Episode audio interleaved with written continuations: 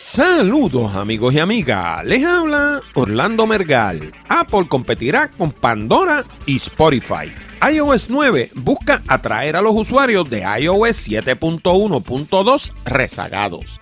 Apple recibe una ovación de los desarrolladores al anunciar que su lenguaje para programadores Swift será open source. Apple incluye dos mujeres en el line-up de las presentaciones de WWDC. LastPass encabeza la lista de las mejores aplicaciones gratuitas para manejar tus contraseñas. Y una réplica de R2D2 asume el papel de una gran neverita rodante. De todo esto y mucho más, hablamos en la siguiente edición de Hablando de Tecnología con Orlando Mergal.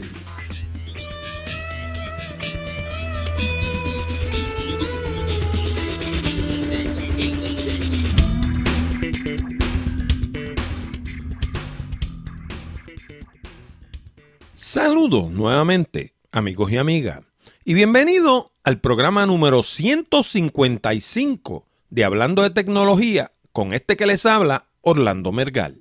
Este programa llega a ti como una cortesía de Accurate Communications. Si necesitas servicios de comunicación de excelencia para tu empresa, como redacción en inglés o en español, traducción, producción de video digital, colocación de subtítulos, fotografía digital, servicios de audio, páginas de internet, blogs, nuestro nuevo servicio de diseño de libros electrónicos o inclusive producir un programa como este.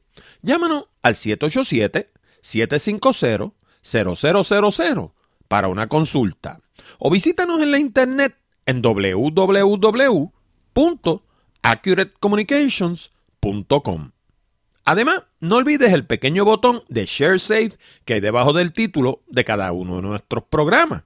Si piensas que nuestro material es bueno y que le podría resultar interesante a otras personas, dale share y ayúdanos a multiplicar la audiencia de Hablando de Tecnología.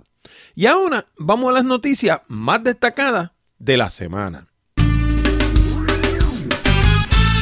Bueno, y esta semana quiero comenzar hablando de algo que francamente yo creo que hace años que no hablo de esto. Y tiene que ver con el asunto de suscribirse hablando de tecnología. Eh, aquellos de ustedes que haga tiempo que no hayan pasado por la página de Hablando de Tecnología, los exhorto a que lo hagan. Es www.hablandodetecnología.com. Y van a ver que debajo de cada uno de los programas, cuando usted mira la página de Hablando Tecnología, lo primero que tiene arriba es el número del programa y los temas que se tocan. Y debajo tiene lo de Share Save, que hablamos siempre al comienzo del programa. Debajo de eso está el player, el reproductor, que es donde usted toca para escuchar el programa. Y debajo hay una frase que dice subscribe y entonces dice iTunes, Android y RSS. Ok, si le dan a iTunes, va a suceder lo siguiente. Eh, por lo menos en las Macintosh eso es lo que sucede. No estoy tan seguro de que suceda en Windows. Yo no tengo máquinas Windows, pero tengo entendido que sucede lo mismo. De cualquier forma, si usted le da clic donde dice iTunes, lo que hace es que de primera intención se abre una página de internet de iTunes, pero inmediatamente le aparece encima un prompt, un mensaje que le dice que si quiere ver la página en la aplicación de iTunes. Y cuando le da ahí, va a parar entonces a la aplicación de iTunes. En el caso de Windows, obviamente es si la tiene instalada, pero en el caso de Apple, pues todas las máquinas Apple vienen directamente con iTunes instalado. Y una vez está en la página de iTunes, allí va a haber un botón arriba que dice Ratings and Reviews. Y si le da ahí, va a aparecer las críticas que otras personas han hecho del programa y va a tener la oportunidad de incluir la suya. Y pues, nos gustaría que nos dé su crítica honesta. Eh, la mayoría de las que hay ahí son de cinco estrellas, así que le vamos a agradecer si nos da una crítica de cinco estrellas también. Pero esto tiene mucho, pero mucho, mucho que ver con la cantidad de gente que escucha el programa. Por eso es que es importante. Aparte del botón de iTunes propiamente en la página de Hablando de Tecnología, hay un segundo botón que dice Android. Y este es bien importante porque los teléfonos Android no necesariamente vienen equipados con aplicaciones para podcasting. Y cuando usted le da clic ahí, lo va a enviar a una página que de lo que habla es de suscribirse con Android.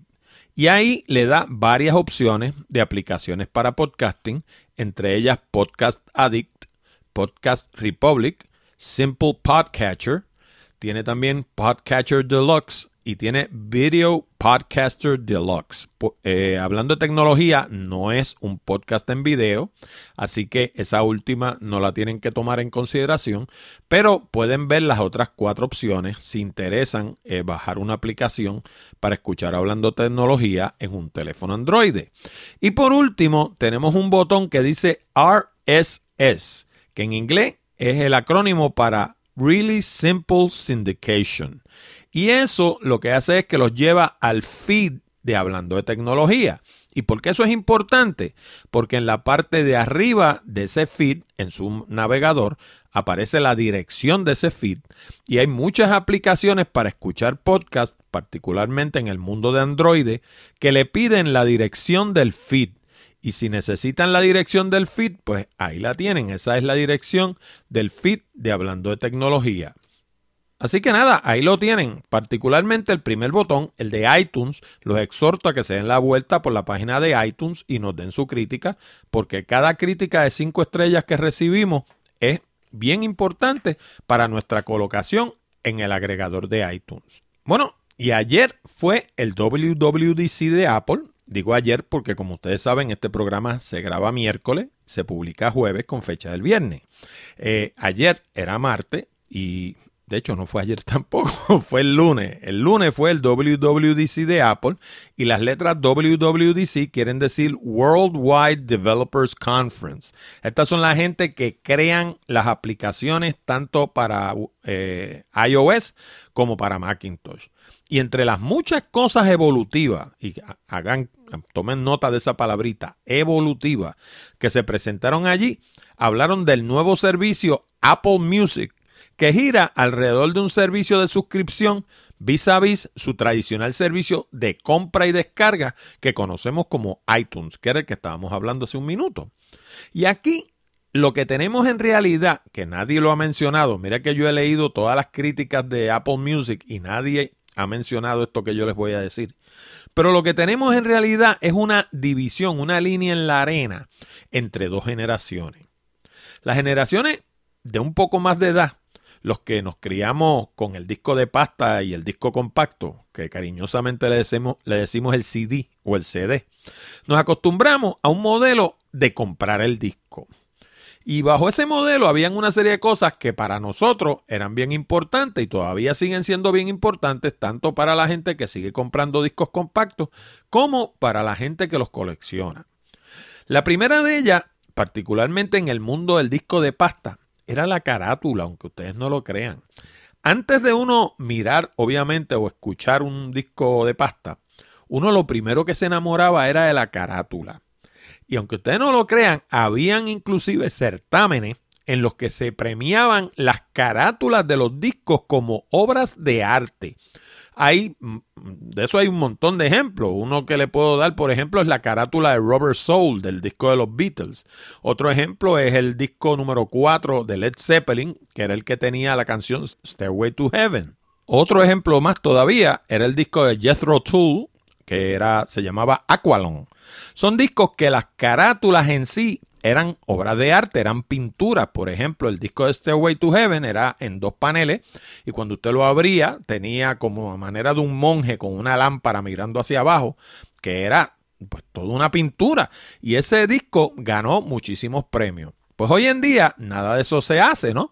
Eh, se utilizaba también lo que se llamaba el concepto del álbum, que de hecho mucha gente lo abusaron, esa es la realidad. Habían discos, por ejemplo, como Sgt. Pepper's Lonely Hearts Club Band, que es un disco de los Beatles, que ese disco, eh, cada canción eh, amarraba con la canción anterior y el disco entero contaba una historia. Y eso se conocía como el concepto del álbum. Pero ¿qué pasa? Que mucha gente comenzó a abusar del concepto del álbum y empezaron a poner, a sacar el, el disco de larga duración donde usted tenía una canción que era buena, que, ¿cómo se llama? Se hacía famosa, y tenía nueve o diez canciones que eran lo que le llamaban en inglés filler material. Eran brosas, no servían, eran porquería. Y entonces la gente compraba un, un disco de esto de larga duración y se decepcionaban porque lo que tenía era una canción buena y lo demás no servía para nada. También se utilizaba durante esa época y todavía hoy en día los que somos fanáticos del disco compacto lo utilizamos el concepto de la colección. Por ejemplo, yo soy fanático, bueno, yo soy fanático de un montón de géneros de música. A mí me encanta el jazz, me encanta la música clásica, me encanta el rock and roll. Eh, escucho lo que le llamaban la nueva canción en España, que ya no es tan nueva porque hoy en día hay otras bandas más modernas. Eh, escucha, o escucho todavía, eh, digamos, a Joan Manuel Serrat, a Ana Belén, a Víctor Manuel. son, son los artistas de la generación de los años 70 y 80. Pero hoy en día, por ejemplo, pues una banda de las de hoy en día que me gusta de España es una que se llama Chambao, por ejemplo. O sea, también estoy atento a lo que está pasando ahora. Pero la música de mi generación, pues era Joan Manuel Serrat, Ana Belén, Víctor Manuel, Miguel Río, ese tipo de gente, ¿no? Pues ese tipo de gente, uno coleccionaba sus discos. Yo, por ejemplo, tengo todos los discos compactos de Ana Belén. Tengo todos los discos compactos de Joan Manuel Serrat. Y uno los compraba básicamente eh, a ciega. O sea, Serrat sacó un disco nuevo, pues hay que irlo a comprar. Aunque uno no hubiera oído ninguna de las canciones, ni supiera si, si servían o no servían, eh, uno tenía esa fe en ese artista de que lo que él producía era de calidad. Y todavía hoy en día Serrat saca un disco, yo voy y lo compro. ¿eh? Ese tipo de cosas. Ana saca un disco, yo voy y lo compro. Pues ese es el concepto de colección. Eso hoy en día tampoco se utiliza. Y por último, esa generación tiene un sentido a la propiedad que es mucho más acentuado que el de las generaciones de hoy en día. O sea, nosotros comprábamos un disco, ya fuera de pasta o disco compacto, y nos daban algo a cambio. Yo le daba mi dinero y ellos me daban una pieza de algo, un pedazo de plástico técnicamente, ¿no?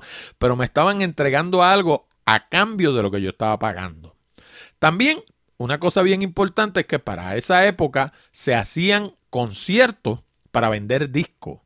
Y la piratería, como se conocía en mi época, pues era un problema, porque si usted eh, vivía de vender discos y le copiaban los discos, pues tenía un problema, porque entonces no estaba teniendo ganancia, ¿no? Hoy en día, las generaciones de hoy en día ven la música como algo utilitario queriendo decir que sencillamente rinde un propósito. Yo pues pongo música para oír un sonsonete, pero no, no lo utilizo, por ejemplo, como lo utilizaba mi generación, que era como un instrumento de aprendizaje. Había música que uno la escuchaba para escuchar lo que esa persona estaba diciendo porque uno lo consideraba un pensador.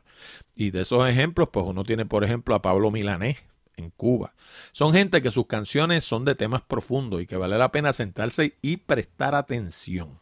Hoy en día, por ejemplo, pues no hay carátula. Claro, hay el pequeño arte que hacen para colocar el disco en iTunes, pero técnicamente el disco no tiene una carátula como la pudiera haber tenido un disco compacto o un disco de pasta, que la carátula en sí, independientemente del disco, fuera una obra de arte. Eso hoy en día no se da. Ahora, el concepto del álbum también ha pasado de moda. Hoy en día las canciones se venden una por una a 99 centavos. Ya no compramos un disco entero de nadie, ¿no? Tampoco existen las colecciones porque usted, o sea, uno no colecciona todos los MP3 de Joan Manuel Serrat o todos los MP3 de Ana Bailén, ese tipo de cosas. El concepto de colección también se ha perdido y la música hoy en día, en muchos sentidos, se compra como un servicio. Y se hacen discos para vender conciertos. Fíjense que eso se ha invertido. Antes uno hacía conciertos para vender los discos, por eso era que la piratería era un problema. Y hoy en día se hacen los discos para vender los conciertos. Y en algunos casos hasta regalan los discos, así que la piratería inclusive en algunos casos es positiva. Eh, había una banda de mi época que estaba totalmente fuera de todo lo que fuera la norma en ese momento, que se llamaban The Grateful Dead. Y esta gente, eh, ellos invitaban a la gente a que vinieran a los conciertos con instrumentos de grabación. Traiga una grabadora, grabe el concierto, repita, repártaselo a cuanta gente ustedes quieran, ¿no? Porque ellos veían en, eso, en esa piratería una oportunidad de llenar las salas de conciertos. Pero eso era una aberración en mi época. El modelo era lo contrario. Era vender salas para vender discos. El, concierto era, un, era un, un elemento de promoción para vender los discos. Pues hoy en día, pues como les digo, sucede lo contrario. Hoy en día vendemos los discos para promover los conciertos. Así que si nos copian los discos y los reparten por ahí, nos están haciendo un favor porque nos llenan la sala de conciertos. Ahora, la presentación de Jimmy Jovin fue sencillamente patética. Fue un desastre. Estuvo desarticulada, falta de dirección y poco convincente. Y la que vino detrás del rapero Drake a tratar de salvarle el día, lo que hizo fue acabar de fastidiar la cosa, porque de nuevo sonó desarticulado, falto de dirección y poco convincente. Y aquí entramos en algo que no tiene que ver nada con tecnología, con lo que tiene que ver con recursos humanos.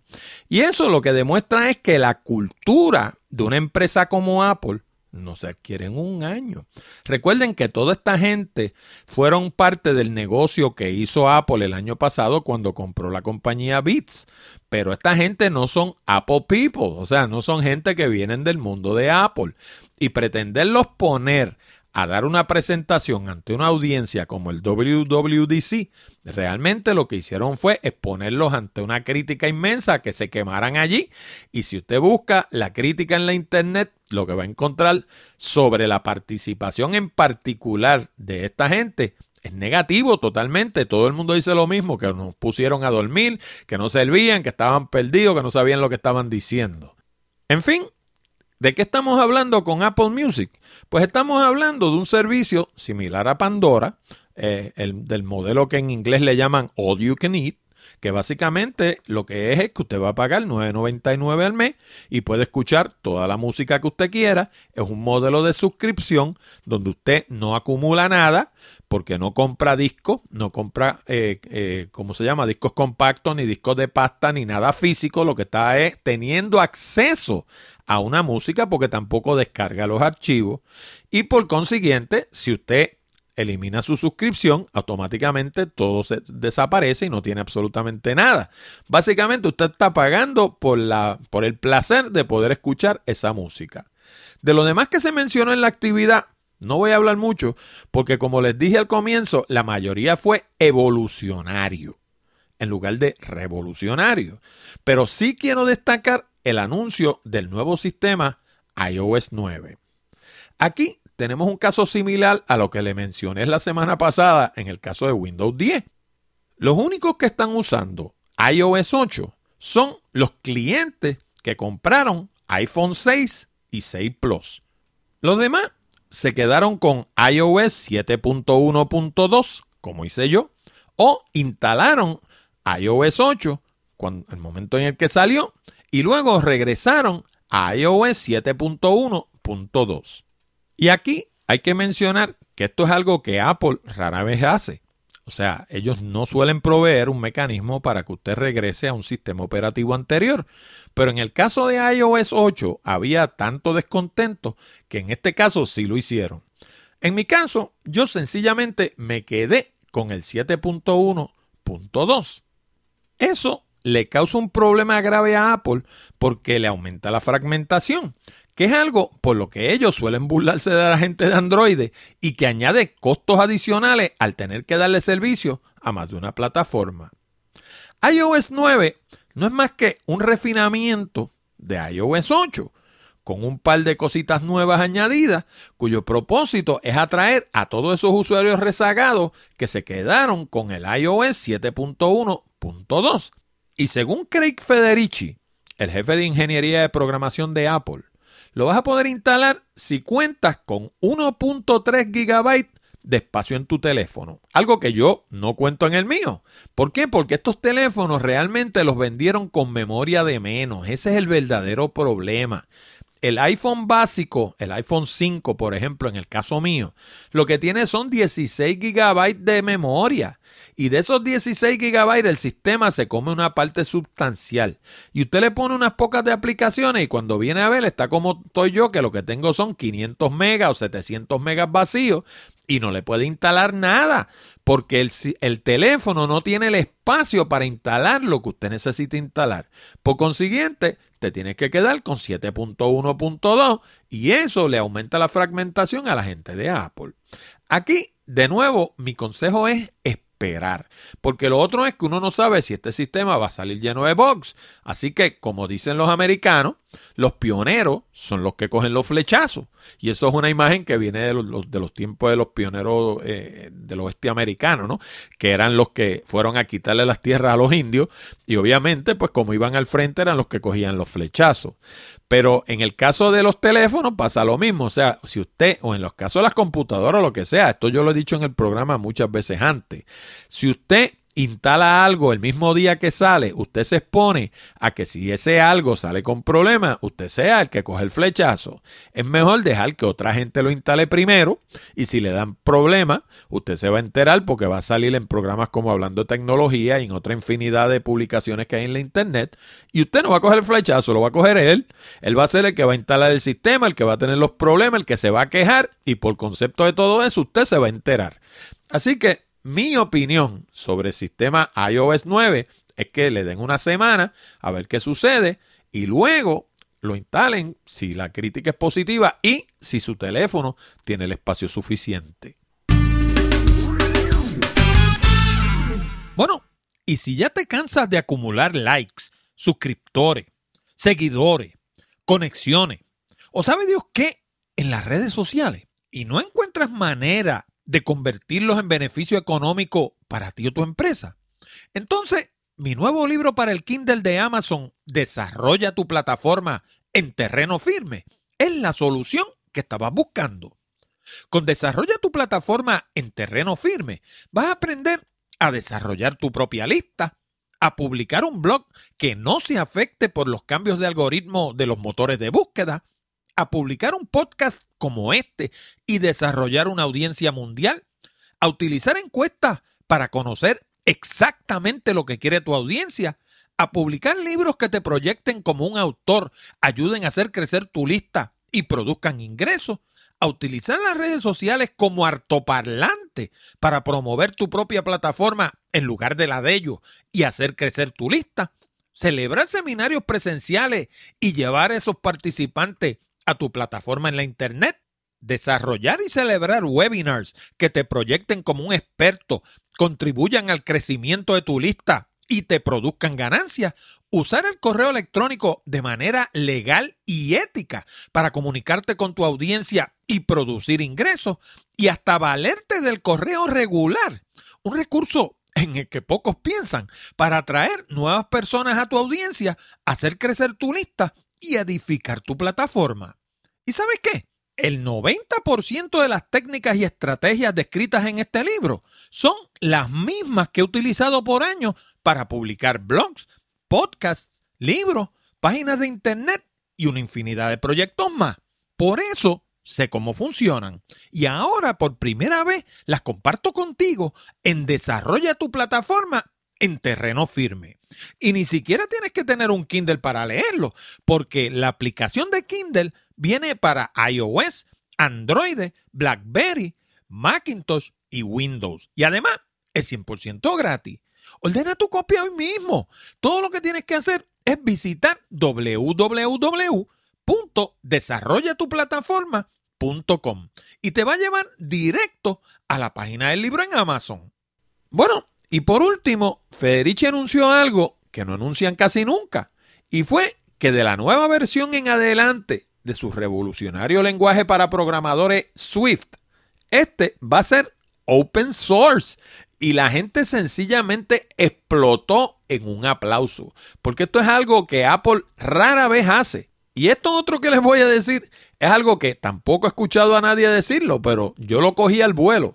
Resulta que dijo que por lo menos, a menos que yo me haya equivocado, pero yo estoy 100% seguro que eso fue lo que él dijo, que van a haber compiladores para OS X, iOS y Linux.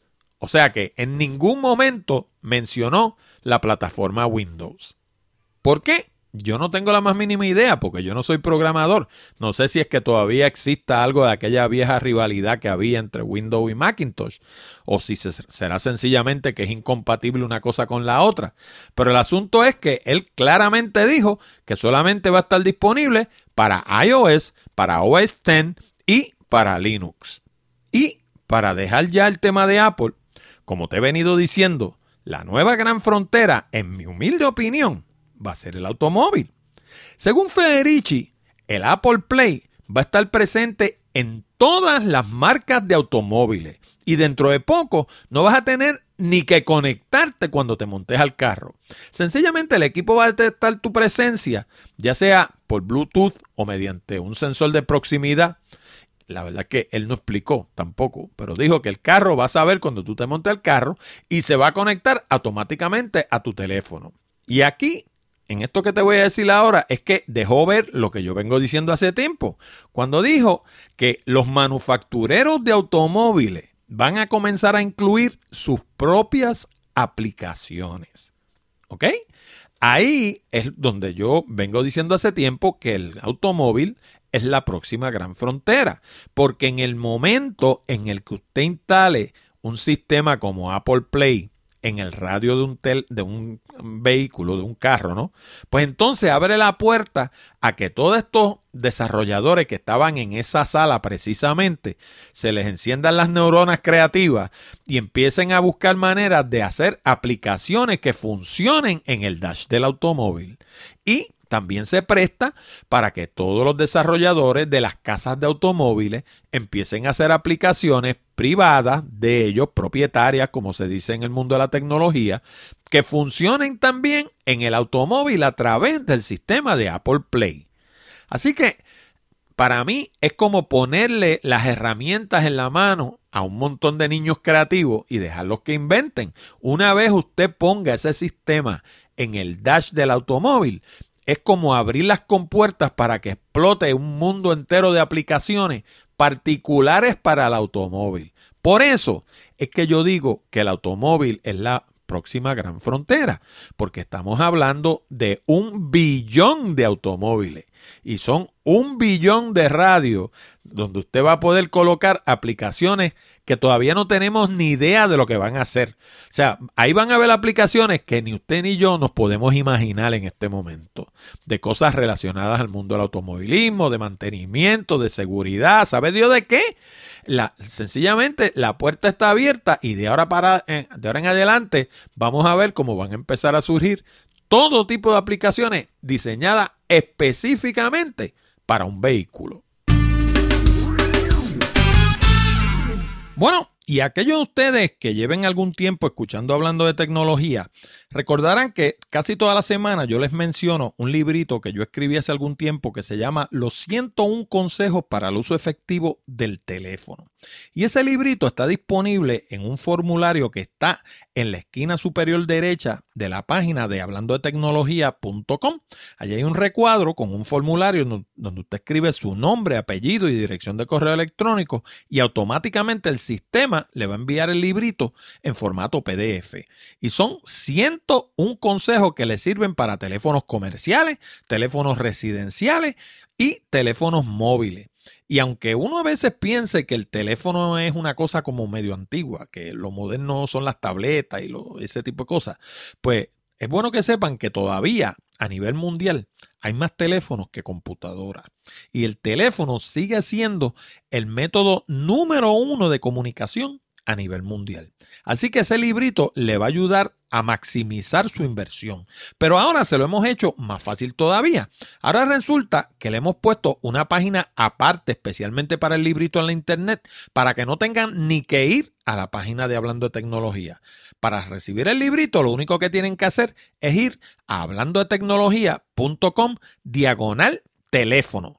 Y eso lo pueden hacer desde cualquier teléfono celular, desde cualquier computadora, desde cualquier tableta, donde quiera que usted esté. Escribe www.hablandotecnología.com diagonal teléfono. Sin la S al final, teléfono singular. Y eso lo va a llevar a un formulario donde usted escribe la información y de nuevo el sistema automáticamente le va a enviar el librito a vuelta de correo electrónico.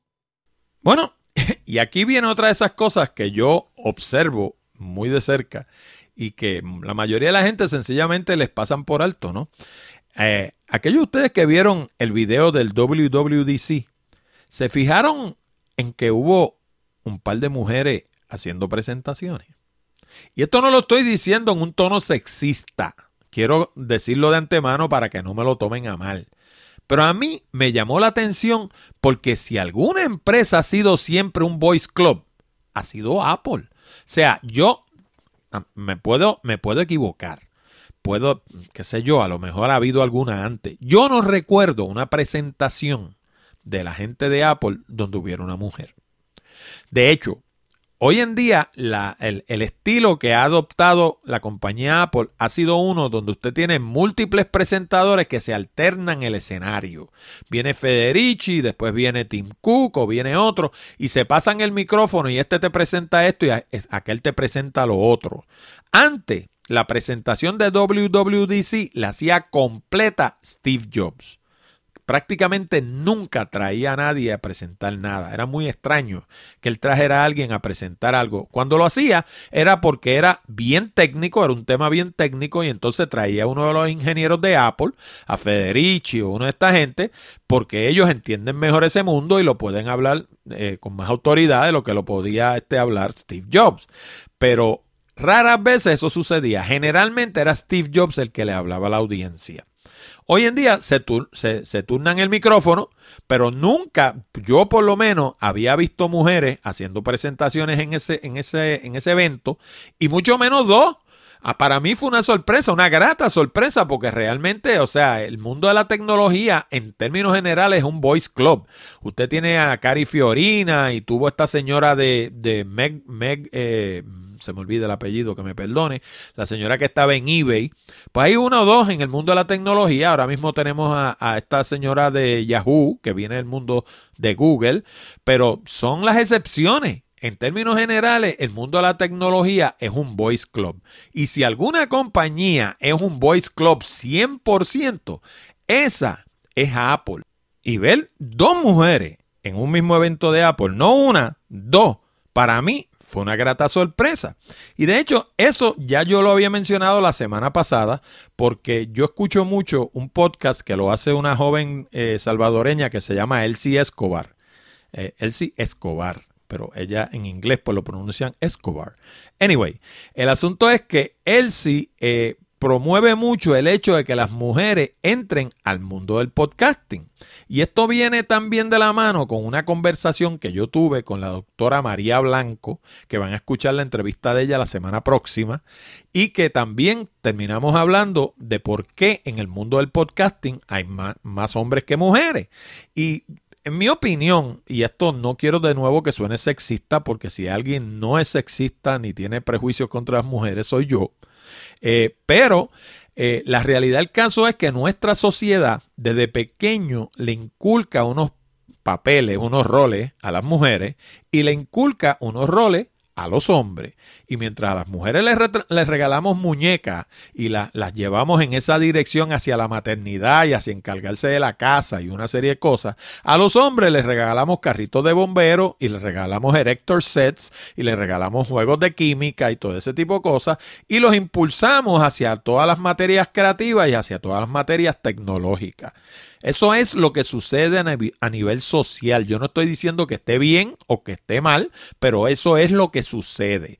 Y luego nos sorprendemos cuando tenemos más hombres que mujeres en el mundo de la tecnología. Pues claro que los vamos a tener porque es que desde niños los llevamos por ese camino, le fomentamos una, le abrimos unas puertas y le cerramos otras. Y los seres humanos aprendemos por la experiencia. Si a ti te facilitan unas cosas y otras te las hacen más difíciles, pues obviamente lo normal hay casos que no sucede así, pero lo normal es que uno se vaya por la línea de menor resistencia. Siempre hay alguna gente que no, que se empeñan que yo quiero ser ingeniero, yo quiero ser doctor o yo quiero ser astronauta lo que sea, y por eso tenemos mujeres ingenieros, doctores y astronautas.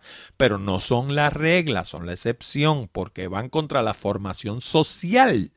Y esa es la razón en mi opinión, por la que tenemos más hombres que mujeres en el mundo de la tecnología. Pero el hecho de que viera dos mujeres, amarrando la cosa porque no se me olvidó por dónde empecé. El hecho de que viera dos mujeres en una presentación de Apple a mí me dio una alegría tremenda porque quiere decir que esa compañía está evolucionando, está progresando, porque eso es progreso, en mi opinión. O sea, el, el dejar de ser un boys club, eso para mí es importantísimo. De hecho, en estos días pasados también les hablé de eso. Hubo una señora que se llamaba Ellen Pau que precisamente fue en una compañía, en este caso fue en un bufete de abogados, si no me equivoco, eran un, bufete de abogados. Pero ella demandó precisamente porque había lo que se conoce como un glass ceiling en la empresa donde ella funciona, donde ella trabajaba, ¿no? Y eso del concepto del glass ceiling es básicamente que son compañías que son boys club y que las mujeres no progresan porque llegan hasta un punto desde donde no se les permite que lleguen más y ese punto es lo que se conoce como el concepto del glass ceiling o el techo de vidrio. ¿Por qué de vidrio? Porque es invisible, pero está ahí. Todo el mundo lo sabe, las mujeres en esta compañía no pasan de aquí, ¿ves? Y ella estuvo involucrada en una demanda contra esta compañía por el concepto de glass ceiling. Desafortunadamente perdió, pero en el proceso de, demandar y de tener todo su pleito y aunque perdiera, le sirvió para ilustrar todo el problema que existe mayormente en el mundo de Silicon Valley, que es lo que les estoy diciendo. El mundo de Silicon Valley es un mundo de Boys Club y cuando uno ve algo como lo de Apple, lo tiene que destacar, lo tiene que celebrar porque realmente está fuera de lo común. Bien, amigo, y como hemos mencionado en los últimos programas, eh, estamos trabajando en un concepto nuevo, un servicio nuevo, que es la producción de libros electrónicos. En Accurate Communications, que es mi negocio, hemos trabajado por años produciendo publicaciones en papel y también publicaciones para la Internet. Eh, todo tipo de trabajo como blogs y podcasts y páginas de Internet, landing pages, squeeze pages, todo ese tipo de servicios, pues nosotros lo hacemos, ¿verdad? Y pues recientemente hemos empezado a trabajar también en los libros para el Kindle de Amazon.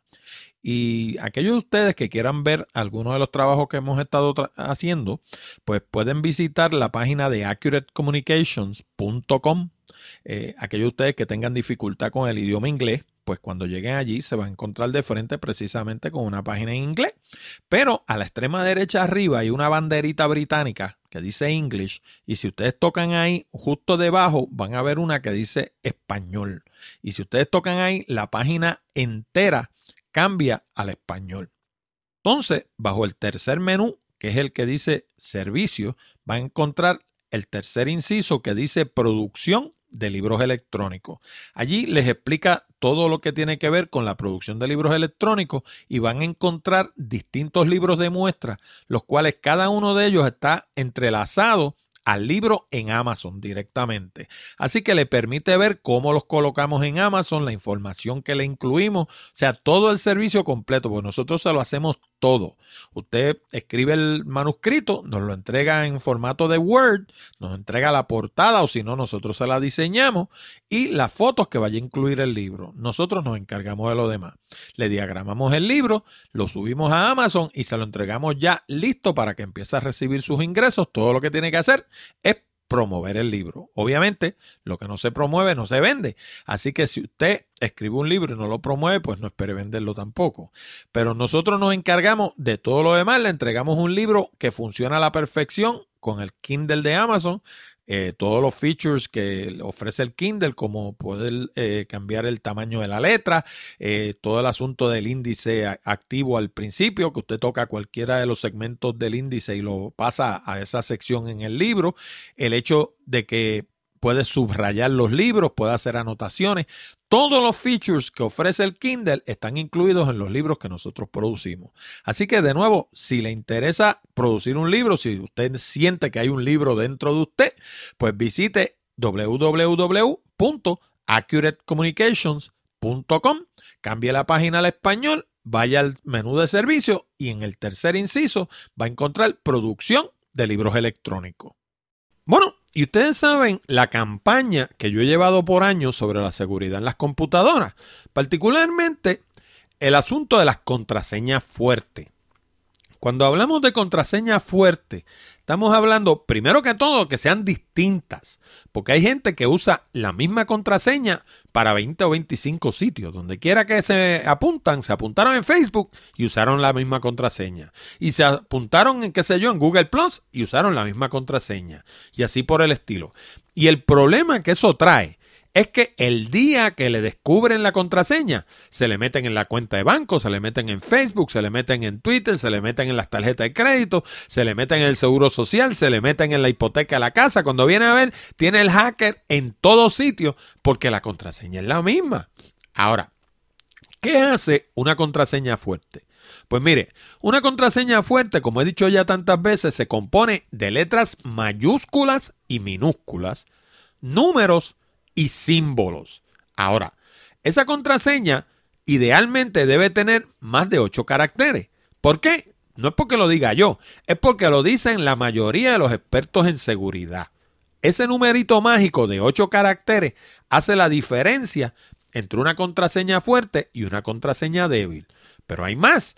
También uno puede pasar de 8 caracteres. Por ejemplo, la mayoría de las contraseñas que yo utilizo tienen 25 caracteres. Y esas contraseñas yo no me las invento porque aunque ustedes no lo crean, uno se pone a crear una contraseña y termina con una contraseña que se parece muchas veces a otra contraseña que ya uno tiene. Así que yo utilizo una, una, aplicación, en el caso mío, en el mundo de Macintosh, que se llama Password Generator. Pero ese tipo de aplicación también viene para Windows, lo que tienen es que buscarla esa aplicación, yo le digo, pues hazme, qué sé yo, 10 contraseñas de 25 caracteres. Y ella me dispara 25 contraseñas o 10 contraseñas o lo que sea de 25 caracteres, dependiendo de la cantidad que yo le pida. Y tiene una otra virtud, y es que esas contraseñas son data safe. ¿Qué quiere decir eso? Quiere decir que cuando usted añade símbolos a una contraseña, tiene que tener cuidado cuáles símbolos añade, porque hay símbolos que confunden cierto software. Por ejemplo, el ampersand, que es el símbolo de and, cuando uno dice, por ejemplo, Tom and Jerry. Pues si en lugar de utilizar la palabra and, que es AND, utiliza el ampersand, se lee de la misma forma, Tom and Jerry, ¿verdad? Pues ese ampersand muchas veces se utiliza como parte de lo que se conoce como un string en un programa cualquiera, parte de la, de la, ¿cómo se llama? La programación. En particular, les voy a dar un ejemplo. El ampersand se utiliza mucho en PHP, que es un tipo de un lenguaje de programación. Pues usted no quiere que un password suyo tenga un ampersand, por ejemplo. Pues un programa como Password Generator le va a dar contraseña fuerte de la cantidad de caracteres que usted le diga y dentro de los símbolos que va a utilizar, no va a utilizar el ampersand, porque son contraseñas que están diseñadas para que sean data safe. Ahora, ¿qué sucede cuando usted empieza a acumular contraseñas de estas de 25 caracteres con letras mayúsculas y minúsculas, números y símbolos? Pues va a suceder una de dos cosas. O se le van a empezar a olvidar o va a coger un documento, por ejemplo, de Word y va a copiar, empezar ahí a copiar sus contraseñas en una tablita, va a poner, pues, qué sé yo, eh, eh, eh, Visa y la contraseña, Mastercard y la contraseña. ¿Y qué pasa? Eso es una forma de usted tener las contraseñas, pero primero accederlas a una majadería, porque tiene que estar buscando la contraseña en la lista, dándole copy y yéndola a pegar donde la vaya a utilizar. Y segundo, le trae un problema de seguridad, porque si alguien de alguna manera entrara a su máquina y cogiera esa lista, pues le pasa lo mismo que si tuviera una sola contraseña. Y ustedes saben que para eso yo les he hablado de los manejadores de contraseña, o lo que le llaman en inglés password managers. Y yo utilizo uno en particular que se llama One Password, que es buenísimo, pero no es gratis. Y lo que hace es, se llama One Password porque usted le escribe un password matriz, una contraseña matriz, y luego él lo que hace es que empieza a memorizar las contraseñas de todos los sitios donde usted entra. Y entonces usted se aprende una sola contraseña y cuando usted va a, entrar a X sitio, digamos, va a entrar a su cuenta de Mastercard, él le va a pedir la contraseña eh, matriz, usted la escribe y automáticamente él va a poner en ese recuadro la contraseña de Mastercard. Y si fuera Visa, pone la de Visa, y si fuera Amazon, pone la de Amazon, y si fuera Microsoft, pone la de Microsoft, y así por el estilo. Él va a reemplazar la contraseña matriz que usted escribe por la contraseña que necesita para entrar a ese sitio. Ahora, yo personalmente no soy demasiado amigo de las cosas gratis porque yo desde joven aprendí de you get what you pay for. O sea, usualmente las cosas que son gratis o son de mala calidad o en algún sitio tienen un catch. Nada en la vida es gratis. Pero hay gente que le encantan las cosas gratis, así que yo tropecé con un artículo de la revista digital PC Magazine que acaban de publicar en estos días y que es una entrada titulada The Best Free Password Managers for 2015. Y como se desprende de su título, incluye una tabla comparativa donde se comparan los siete más populares. Claro, One Password no está en esa lista porque no es gratis, pero sí está LastPass. Y la verdad es que supera a todos los demás en todos los criterios. Así que te estoy incluyendo un enlace para que te des la vueltita por la revista de PC Magazine y revises las PAS, porque puede ser una alternativa y no te va a costar absolutamente nada. Así que lee esa entrada porque está, obviamente, a riesgo tu seguridad y la de tu información, así que vale la pena que te enteres de cómo funcionan estas cosas y lo añadas a tu sistema diario. Seguir adelante, quiero hablarte de dos maneras nuevas en las que puedes poner tu granito de arena para cooperar con Hablando de Tecnología. Y lo mejor del caso es que ninguna de las dos te cuesta un solo centavo. Si visitas nuestra página hablandodetecnología.com, vas a notar que en la columna de la derecha hay un botón que se titula Tuitealo. Bueno, pues si tienes cuenta de Twitter y le das clic a ese botón, se va a abrir una ventana en tu navegador con un mensaje previamente escrito que lee de la siguiente forma. Escucho hablando de tecnología con Orlando Mergal semanalmente y es excelente. Te lo recomiendo. Y con solo escribir tu nombre y contraseña de Twitter, se lo puedes enviar a todos tus seguidores. Ahí mismo en la página, si miras más abajo, vas a ver otro botón con el logo de Amazon. Eso es lo que se conoce como un botón de afiliado y lo que quiere decir es que si llegas hasta la página de Amazon a través de ese botón y compras algo, a mí me van a dar una pequeña comisión. Fuera de eso, desde tu punto de vista, lo demás va a ser lo mismo. No vas a pagar ni un solo centavo más, ni un solo centavo menos que si fueras directamente a la página de Amazon. Anda, dale clic.